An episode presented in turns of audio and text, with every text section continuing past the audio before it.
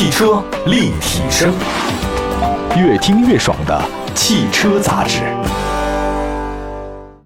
买好车，买便宜车，就上有车以后 APP。作为腾讯战略投资的汽车信息服务平台，全国车辆降价信息、全市车价更低门店，通通实时更新，帮老百姓买到又好又便宜的汽车。老百姓买车就上有车以后 APP。各位大家好，问候所有在路上听节目的好朋友们啊！我们的节目的话呢，线上线下都能收听，都能找得到我们。全国两百多个城市啊，都有我们的节目的存在。网络上的话呢，搜汽车立体声，这个往期的节目也是比较多的，大家可以随时反复收听啊。今天呢，跟大家说一个比较有情怀的一个事情。这人到中年了以后吧，发现如果没有点情怀，真的扛不住。这日常生活的压力真的是非常之大。如果你没有点理想，或者说是有点信仰，亦或者说是情怀，寄托你除了日常的这种苟且之外的东西，我发现人很容易就变成另外一个状态。这个情怀怎么去寄托呢？有的呢是寄情于物，比如说他可能有一些什么玩物丧志之类的东西啊。这个当然，你说玩物丧志这个东西是对的吗？但是我觉得很多人不玩物他也丧志啊。那么还有很多人家庭的寄托情怀是寄托在孩子身上，就鸡娃啊。然后这个小朋友呢学各种奥数班，这也寄托情怀，没问题啊。如果你家孩子乐意也可以。那对于汽车来讲的话呢，很多人基本就出去旅行。那这个旅行呢，我们今天要提到一个非常有意思的话题，就是你有没有旅行车、挖根车的情节？在很多咱们的认知当中，尤其是中国市场，就发现三厢车跟 SUV 是主流。但如果呢有机会的话呢，大家去一些欧美国家会发现啊，尤其是欧洲，旅行车在那边是非常流行的。它呢有轿车的操控性。同时还，SUV 级别的储物空间，旅行车呢就是发源于欧洲啊。那比如说，欧洲旅行车有很多种命名，比如说瓦罐 （wagon），嗯。而根据用途不同的话呢，旅行车在欧洲很多种不同的这个方式方法，像打猎为主的 shooting break，这猎装车；以越野为主的 cross country；以性能为主的叫 turismo。其实命名不太相同，但归根结底，它们都是旅行车。所以说，这个欧洲的旅行车文化呢比较深厚。那今天呢，我们就跟大家介绍介绍这个有执念、有情怀的旅行车。但是咱们国内的旅行车的文化确实不如那边深厚，但是咱们国人对生活的追求啊，就也是与日俱增的。只是大家以前偏向 SUV，不过 SUV 它的问题也比较多，操控性不足，重心太高，这个在高速公路上开始发飘。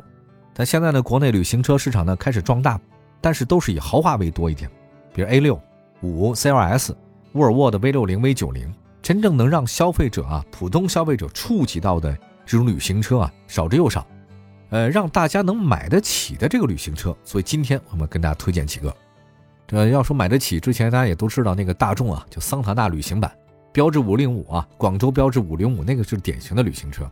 后来呢是别克赛欧，还有菲亚特的派里奥周末风啊，这个很漂亮。别克凯越、马自达六、马自达六的 Wagon、中华骏捷的 Wagon，这都是叫好不叫座啊。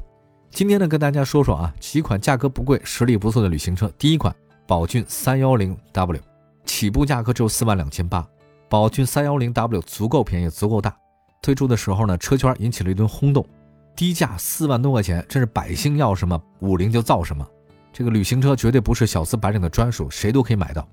这个车呢，轴距是二七五零，长宽高都非常合适。那个虽然有人认为说这个车的比例可能不是那么好看，但是你进到车里以后会发现啊，你基本不会抱怨什么，车内空间非常的好。属于紧凑级的 SUV 的那个储物空间，但是是 Wagon 的车型。很多人说啊，其实宝骏 310W 有点像工具车的气质，似乎呢没有那么适合远方。但是我在想啊，它是没有修长的身段，也没有那么多品牌的溢价，它有的只是本本分分一家一商。你让它轻松能买到的车型，这不就够了吗？我觉得咱就四万多块钱，你要什么呢？我觉得这个真的很好。如果现在让我出去旅行，啊，我第一个首选就是买这个车型，哪儿都好修，空间又大又便宜，四万多块钱。下一个呢，再说另外一个，如果如果你还想再高一点点价格，依然在上汽通用五菱家选择的话呢，还有一款车新宝骏瓦力。相比刚才我说以低价格为卖点的宝骏三幺零 W，瓦力明显呢是更有档次的，以 1.5T 发动机起跳，使用清一色的配置和寄托向往的命名方式。很多人说这个车呢是真的像旅行车很搭。十万块钱的售价也是不太贵。这个新宝骏的瓦力的命名呢，中文的意思是山谷啊。这个听这个名字就知道它一定要去大自然风光里去契合，跟它的这个修旅车的定位呢是完全相符的。这个颜值很高，它用的是星际几何的设计方案，无论它那个分层式的前脸还是贯穿式的尾灯，很养眼。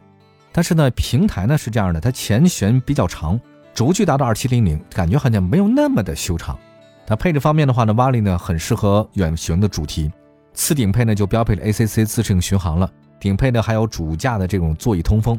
车内空间方面，一米八二的模特坐进去是绰绰有余的。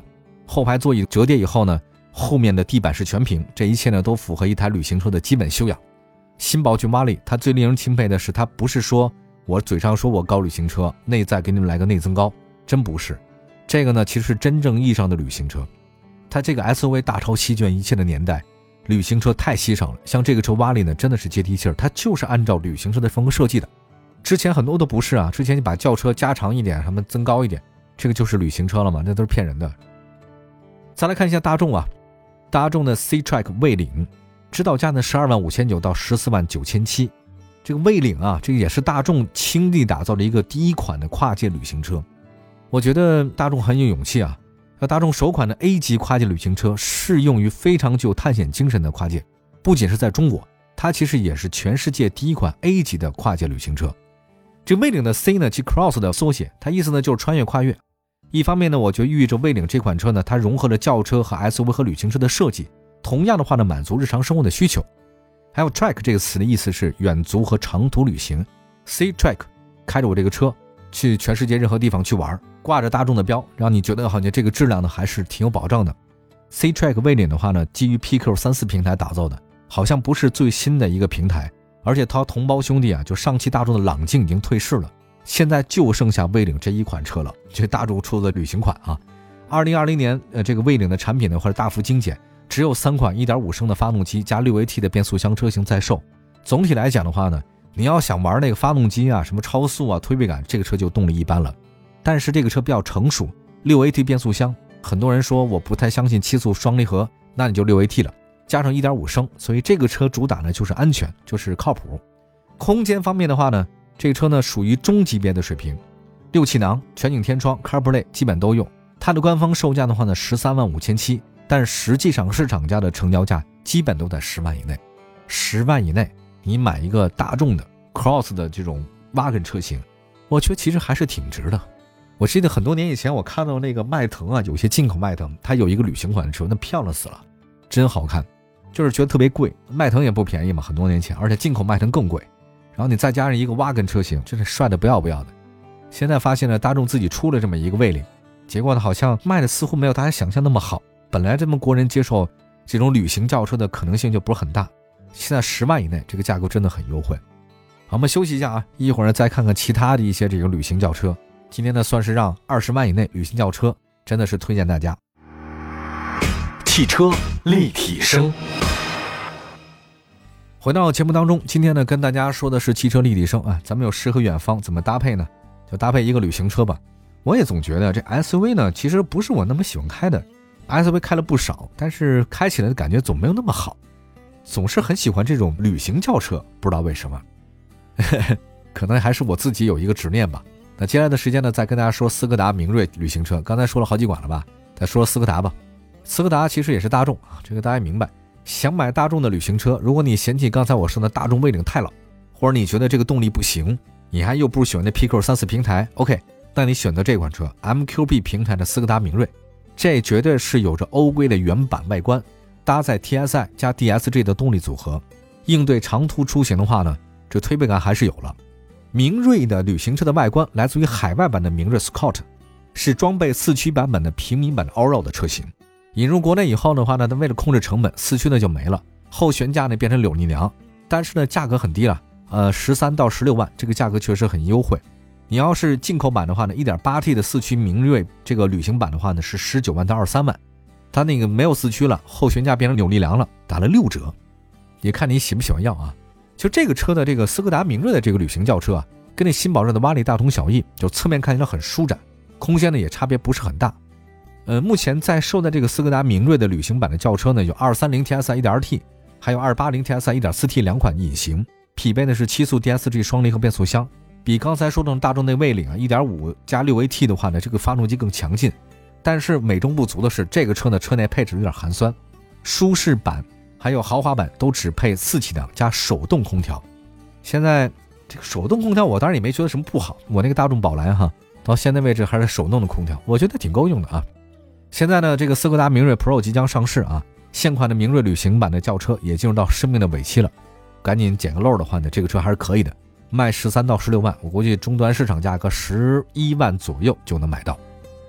好吧，再来看一款车型啊，这个车型的话就是荣威了，纯电版的荣威 Ei 五是绝对这期导购里的另类啊，大量网约车、共享车、出租车，让它成为本组六款车当中能见度最高的一款，它还是国际化的车型，MG 五在咱们国内呢，它卖的是荣威 Ei 五，但是在国外的话呢，它就借的是 MG 五的身份返销给英国，甚至成为这个市场里目前在售的唯一一台紧凑级的电动旅行车。荣威 Ei 五呢，跟三幺零 W 呢有类似的特点，不卖弄不炫耀，默默无闻，就做到最好就行了。一台旅行车啊，这个你做好本分就不错了。据说这个车型啊，在英国车评人那边呢还特别受欢迎，对这款车的评价是不错的。拥有一台电驱动的普通车的要求还是不错，就指它的这个后备箱特别大。目前国内市场销售的荣威 Ei 五呢，刚刚历经了小改款，换装更犀利的大灯和更具现代感的内饰，配置水平比英国版高了不少。LED 大灯啊，车道保持、主动刹车、ACC，这都是海外版车型上没法见到的。荣威 Ei 五的最大功率呢是一百三十五 kW，最大扭矩两百八十牛米，零百加速只要八点二秒。续航里程这个是搭载三元锂电池，工信部的续航里程呢是五百一十公里。要说虽然是旅行车啊，但是呢因为是它是新能源，不太善于进行上千公里的长途奔袭。但是啊，作为限牌城市，你要做这种 Ei 五的车型，作为工具车也是相当实用的。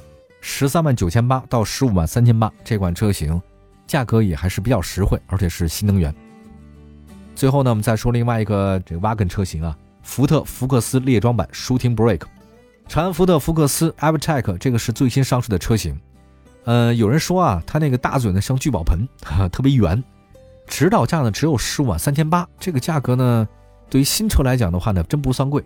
相比刚才说的斯柯达明锐的旅行车，福克斯的猎装版呢没有对海外原版进行大幅删减，多连杆后悬还在，前驱也是海内外一视同仁，1.5T 三缸加 8AT 啊，这个也是福克斯全球范围内比较高阶的配置。只可惜这个车还是三缸发动机，就是欧洲对三缸发动机好像没那么反感，但国内好像对这三缸好像就真的接受不了，是吧？近期呢，互联网上说呢，有说福克斯即将换装全新四缸，但是呢，也不是说之前长的蓝鲸系列，而是福特自主研发的，到底是什么，咱也不知道。那相比呢，这个争议的发动机比较多，福特呢在底盘调校方面不错啊，增加了这个离地间隙，感觉上好像有点小 SUV 的感觉。内饰方面，福克斯猎装版啊，保持这两年福特车的一贯的调性，用料不错，舒适配置上没有短板，但主动安全配置比较低，需要加强的地方也不少。我们今天讲了这几款旅行车，想说起来好像是比前两年的车是多了，但还是少。旅行车这个起源啊，其实真的跟咱们老百姓的这个生活水平啊大大提高是有点关系的。就是那有时候吧，人需要旅行，他不一定要需要老的工作，对吧？你工作不是为了生活吗？耽误生活真的太不应该了。所以呢，一到周末啊，享受高品质生活，带什么东西呢？带帐篷，带睡袋，带野餐用具等等。还要装载大量的旅行用品和娱乐工具，像什么滑雪板呐、橡皮艇啊、自行车和宠物等等。旅行车比较大的行李箱，还有它那车顶行李架，它能满足这个需求。我觉得像欧洲人或者是美国人，他们对于轿车或者说皮卡的执念呢，还是比较多的。他们一直啊没有对 SUV 啊那么那么的感冒，可能是我觉得对操控的要求还是有点高的。那么咱们国人的话呢，对汽车的操控似乎没那么高，但是对好像驾驶座位比别人高一等。或者说空间更大有要求，这个作为 SUV 在国内比较火啊，二十万左右的车啊，真的挺多，但是要细化到旅行车市场，真的不是特别的多。但是我相信，随着咱们现在这个生活水平越来越高，市场的进一步成熟，我觉得旅行车市场应该会有更多的车型出现啊。到时候我们再做节目吧。好，感谢大家关注本期的汽车立体声，官方微信、微博都能找到我们，同名搜索“汽车立体声”，欢迎大家给我们点赞，给我们转载。我们下次节目再见，拜拜。